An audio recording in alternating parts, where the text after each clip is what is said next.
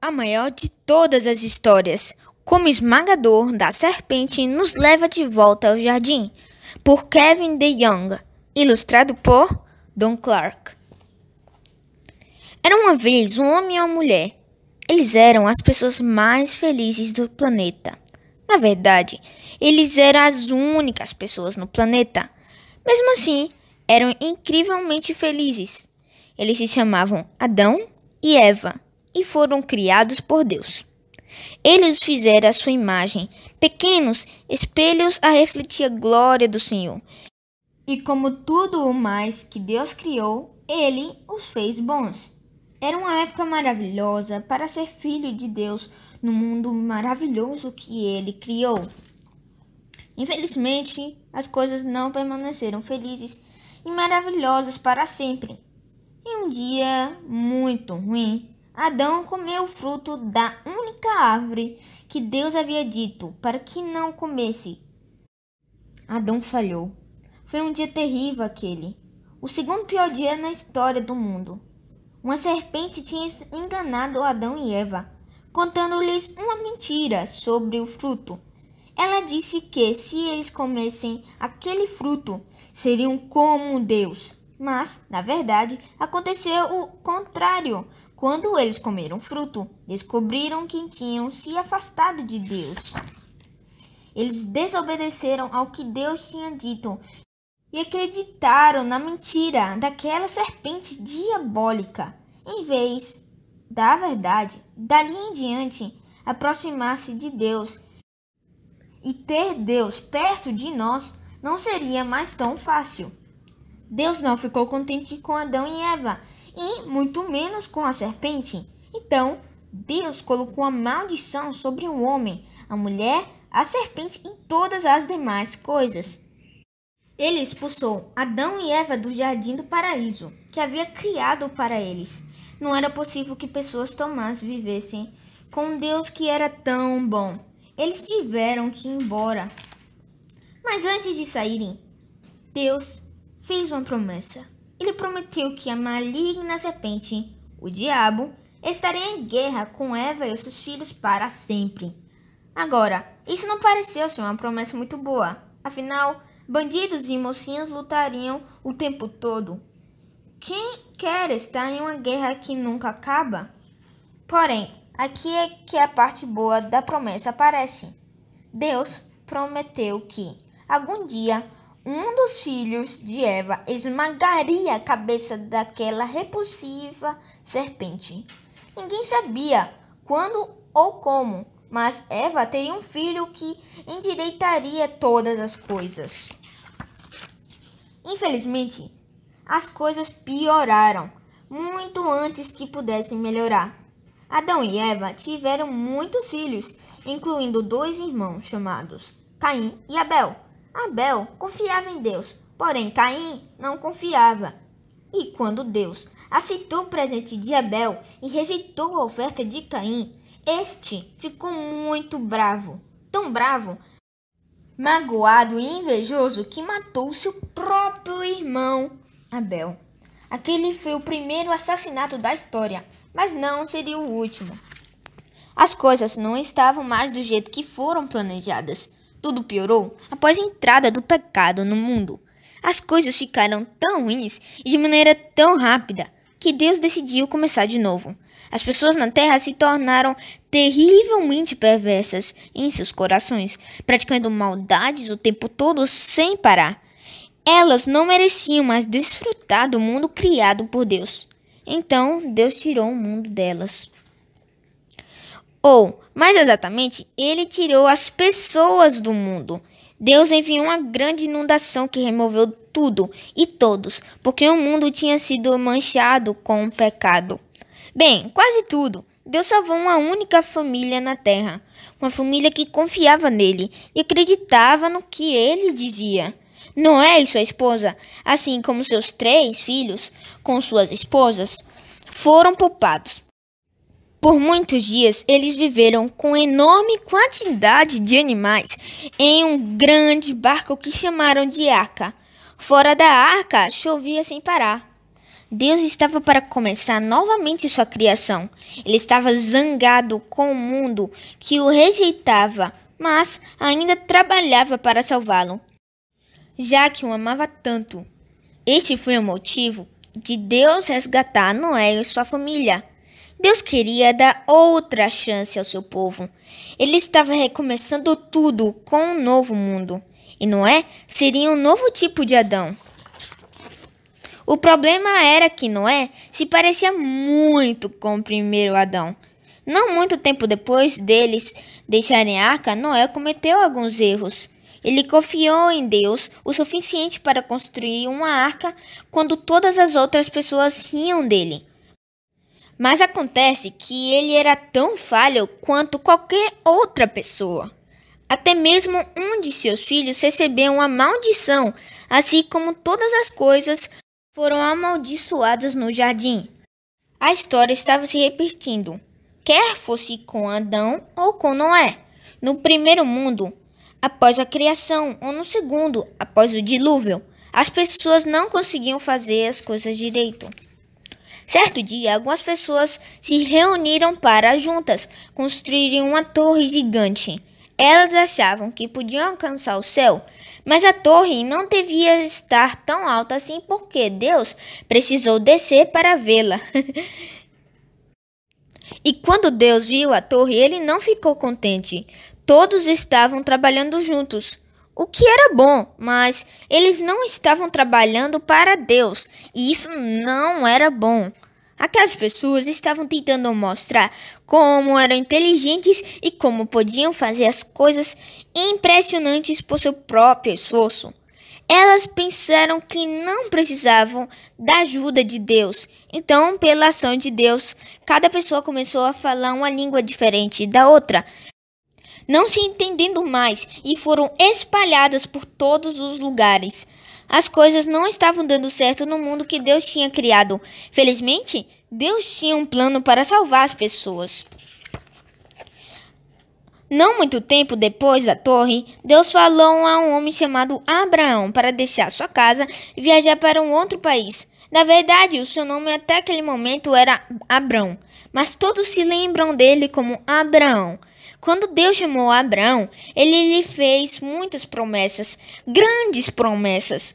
Ele prometeu abençoar Abraão e todas as pessoas que Abraão abençoasse. Prometeu também amaldiçoar todos os que amaldiçoassem Abraão. Por fim, ainda prometeu a Abraão uma terra e um filho. Deus prometeu que Abraão seria pai de um grande povo e que todos os povos do mundo seriam abençoados por meio dele. Na verdade, todas as bênçãos que Deus queria dar a Adão e Eva, ele prometeu agora a Abraão. A melhor parte? Desta vez, Deus iria agir por conta própria para garantir que Abraão receberia a sua bênção. Você deve estar pensando que Deus queria abençoar Abraão porque ele era um homem importante, mas Abraão não conhecia Deus quando o Senhor o chamou. E mesmo depois de Deus falar com ele e fazer todas aquelas promessas, Abraão não conseguia ficar sem mentir e sem sentir muito medo. A vida de Abraão foi cheia de erros e acertos, mas ele tinha duas coisas a seu favor. As únicas duas, no fim das contas, que realmente importam: a promessa da bênção de Deus e sua própria fé nessa promessa. Isso era tudo o que Abraão tinha, mas também era tudo o que ele precisava. Algumas vezes pareceu que Deus não iria manter as promessas que fez com Abraão. Mas, quase 100 anos depois da promessa, Abraão e sua mulher Sara, que era antes chamado de Sarai, tiveram um filho de nome Isaac. Então, quando o bebê cresceu e virou um menino, Deus disse a Abraão que o matasse. Aquela ordem deve ter sido uma forma não muito engraçada de construir um grande povo a partir de Abraão, mas Abraão obedeceu a Deus, e no último instante, Deus deu a Abraão um carneiro para o sacrifício no lugar de seu filho amado. Aquela foi a maneira de Deus dizer: Eu cuidarei do resgate, apenas confie em mim. Com o passar do tempo, Isaac cresceu, casou-se e teve os seus próprios filhos, gêmeos, para ser mais exato, Esaú e Jacó. Deus escolheu Jacó para receber a bênção, apesar de ele ser mais novo que seu irmão, que deveria ser abençoado. Mas Deus é Deus e é Ele que escolhe quem quer. Jacó teve doze filhos e desta vez o quarto filho, Judá, é que recebeu uma melhor bênção. Jacó disse a Judá que um leão, um grande líder, surgiria da sua família. Grandes bênçãos, mas não um povo tão grande. Isaac foi um fraco. Jacó foi um malandro egoísta. E Judá fez tanta coisa errada que nem mesmo queremos falar a respeito. Mesmo assim, muitas vezes, Deus manteve as suas promessas. Ele abençoou a todos, apesar dos erros deles. Talvez o esmagador de serpente ainda surgisse dos deformados galhos da árvore familiar de Abraão, Isaque e Jacó. Centenas e centenas de anos depois da promessa de Deus a Abraão, parecia que tudo estava fora de controle.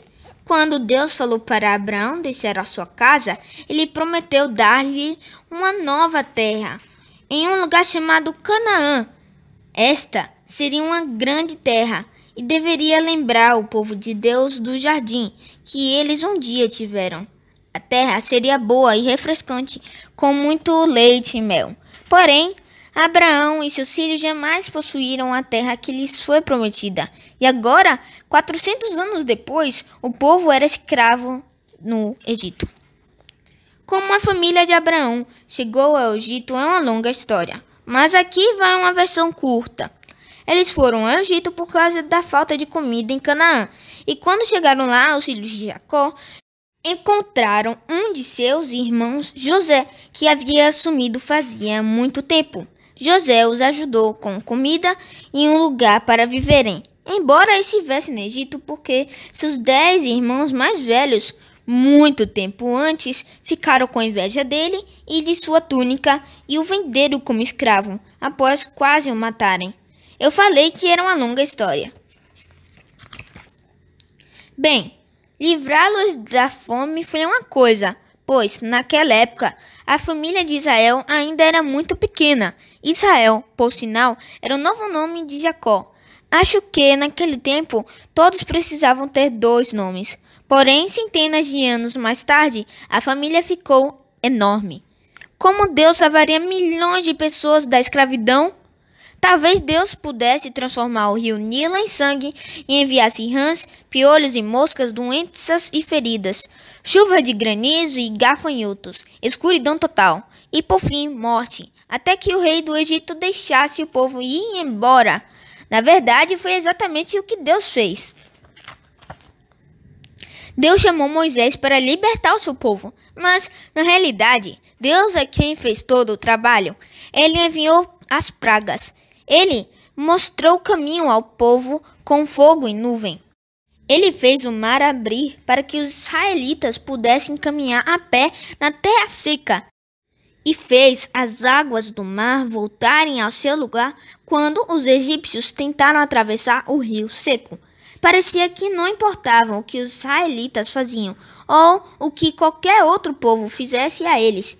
Deus sempre descobria um jeito de salvá-los.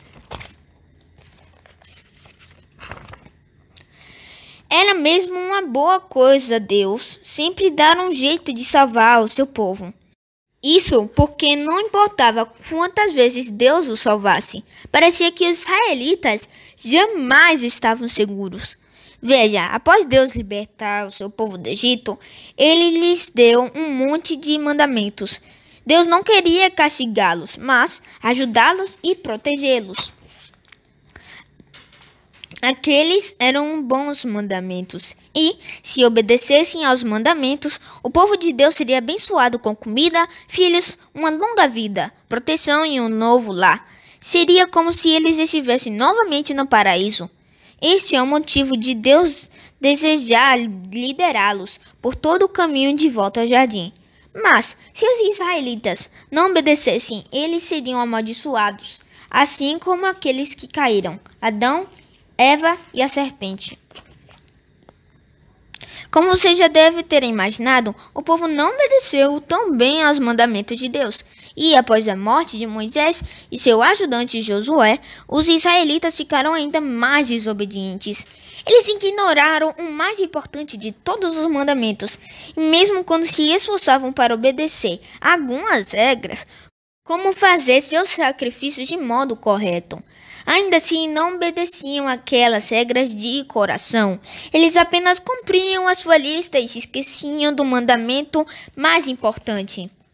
Mesmo sem o povo merecer, Deus finalmente lhes deu a terra prometida. O Senhor fez todo o trabalho para colocá-los lá. Mas os israelitas não fizeram todo o trabalho para expulsar os outros povos que já estavam naquela terra.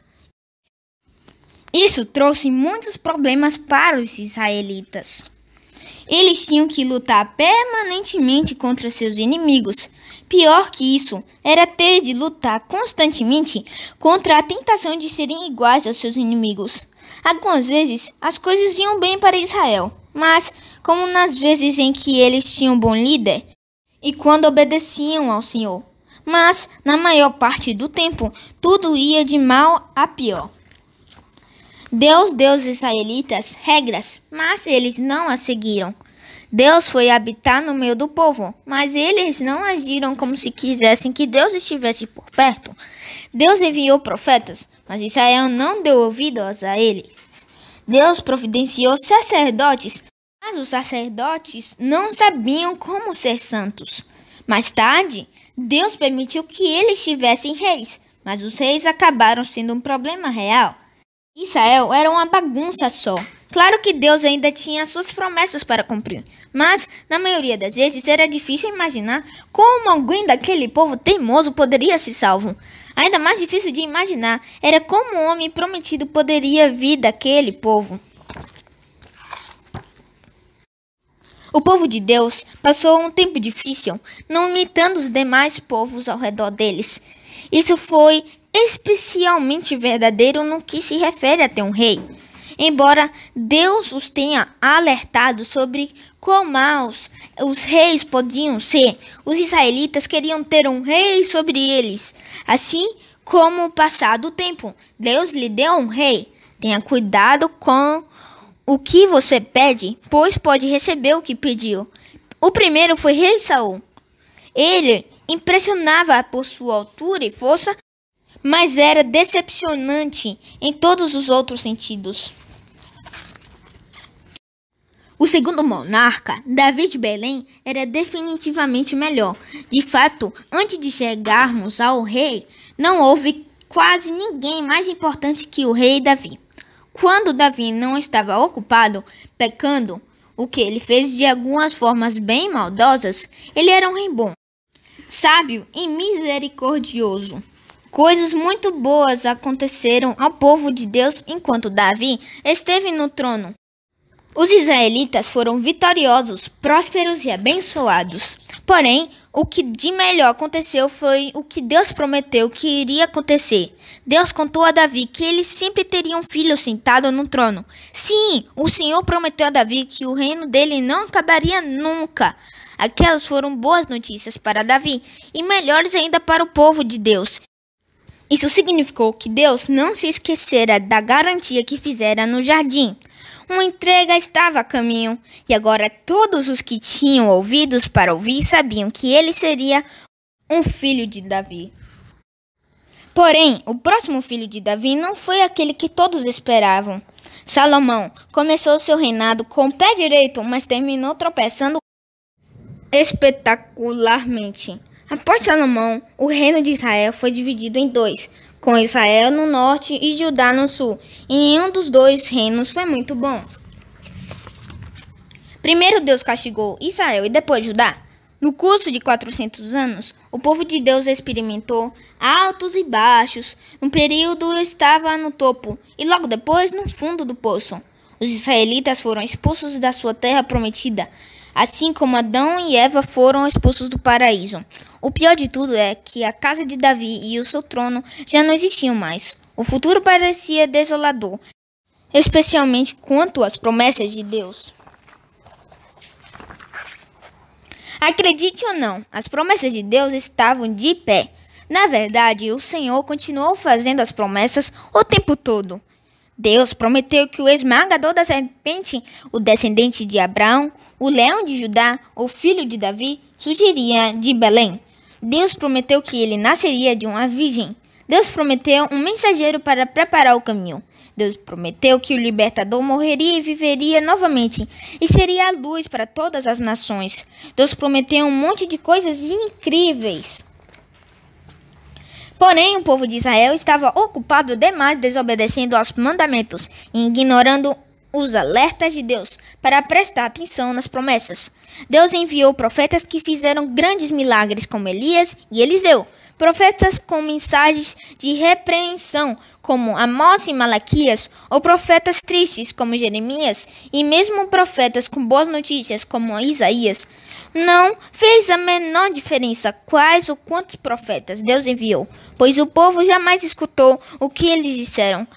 Não por muito tempo, no entanto.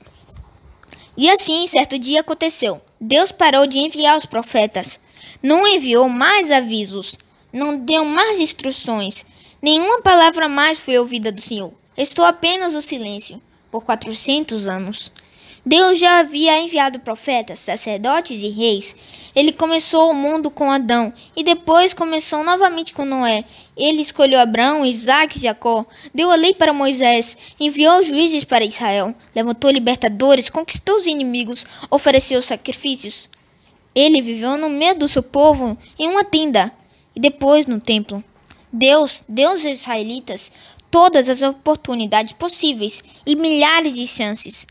Mas ainda assim o pecado e a serpente pareciam ser os vencedores, até que, de repente, eles foram derrotados.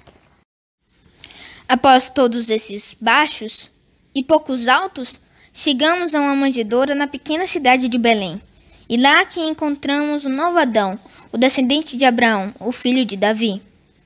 Ao lado de humildes pastores e anjos cantores é que encontramos o real libertador, o real juiz e o real conquistador. Naquela época, ninguém entendeu completamente o que estava acontecendo. Mas, quando Maria deu à luz ao bebê, Deus introduziu no mundo aquele longamente aguardado profeta, sacerdote e rei. Deus deu ao seu povo uma nova lei, um novo templo e um novo sacrifício. Acima de tudo, o Senhor deu ao seu povo um novo recomeço, tal como prometera. Claro que algumas coisas eram diferentes do que as pessoas esperavam. O estábulo com os animais e o escândalo com a solteira Maria foram surpresas para a maioria das pessoas. Os milagres eram extraordinários.